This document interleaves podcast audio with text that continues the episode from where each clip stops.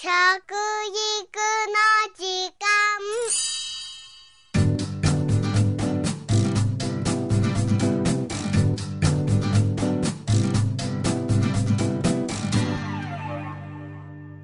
服部幸男です。食育の時間ポッドキャスト、えー今月は内閣府の食事に関する習慣と規範意識に関する調査報告をもとにですねお話ししておりますね。これまで食の習慣についてやお箸のマナーなどを話してまいりましたけれど今回は食事の時のマナーについてですよ。皆さんは家の食卓でそして外食の時にそのお店のテーブルでどんなことを気にかけていますか？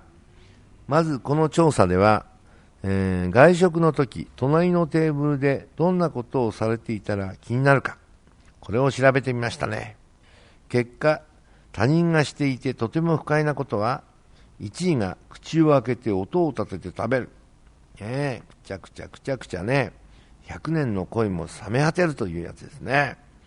これある家族がいて、えーその人たちはお互いにやってましたね。ですからお互いに気がつかなかったんですねこれはね、うん、僕注意してしまいましたけどね。したらそんなことしてないと思いますって本人たちはそれ食べ始めたらあやっぱりやってましたって言いましたからね、え2位はですね食器などで音を立てるねえ、チンカン、チンカンね。えーやっぱりこれはちょっと品がないですよね。うん。えー3位はですね、食事中の携帯電話を操作すること。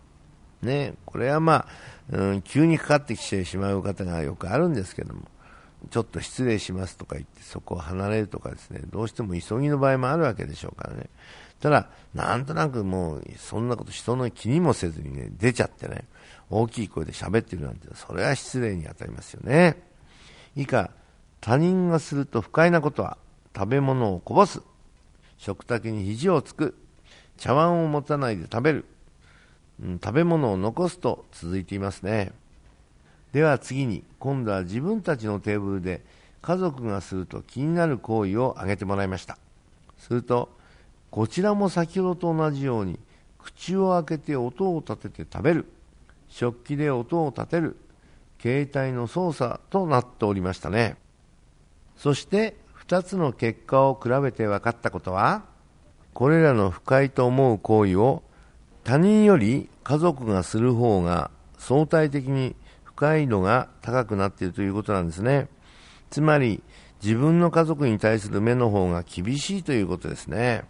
それはいいことだと僕は思うんですよ。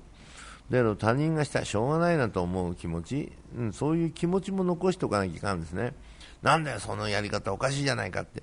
だけど、いつかね、そういうふうにね、叱られる時も必要なんですね、本当はね。うん。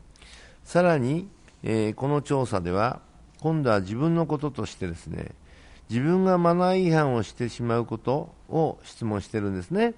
その結果、よくある、時々あるが一番多かったのは、食事の終了時間がバラバラだということですね。これは食卓のペースは周りの人に合わせるべきことなんですけどもね、それをしない。早かったり遅かったり、マイペースで食べてしまっている。結果、食事の終了がみんなバラバラになってしまうということなわけですよね。実はこのペースを合わせて食べることをマナーだと知らなかった人も多いようですよ。まあ僕はどちらかというと早く食べちゃう方なんですね。で、早、早食べなもんですからね、後の人がまだ半分しかね、食べてないっていう時ありますよね。これ本当は失礼なんですけどね、あんまり遅く食べれるとね、こっちも困るんで、その辺はですね、お互いに測りながら、やっぱり食べるということは必要でしょうね。全体の33.3%の人が、これをマナーだと知らないと答えてるんですね。うん。まあ、相手に合わせるというね、お互いの気遣い、これが大事かもしれませんね。この他の自分がやってしまう行為としてはですね、食事の挨拶をしない、食べ物をこぼす、食べ物を残す、交互に食べない、肘をつくという順になっているんですね。そして、これらをいろいろ分析しまして、自分がとても不快だと思いながらも、やっているかもしれないというのは、食べ物をこぼす。ね、ボロボロボロってね。口を開けて音を立ててながら食べる。食器で音を立てる。この3つだそうですね。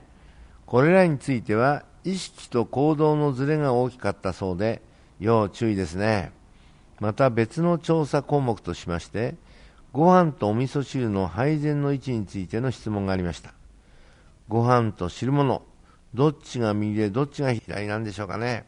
正しく答えた人は59.4%。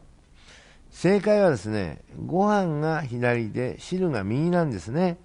中には、えー、特に決まりがないと答えた人が15.8%もいて驚きですね。特に10代が40.8%が決まりがないと答えているわけです。うん、結局教わる機会がなかったんでしょうね。これは親御さんが悪いんですよ。食卓での規範意識が下がっていると言われていますよね。規範意識というのはね、やっぱり相手を立てることも含めてですね、えー、このマナーっていうのは大事でしょうね。えー、以上、食育の時間、服部幸男でした。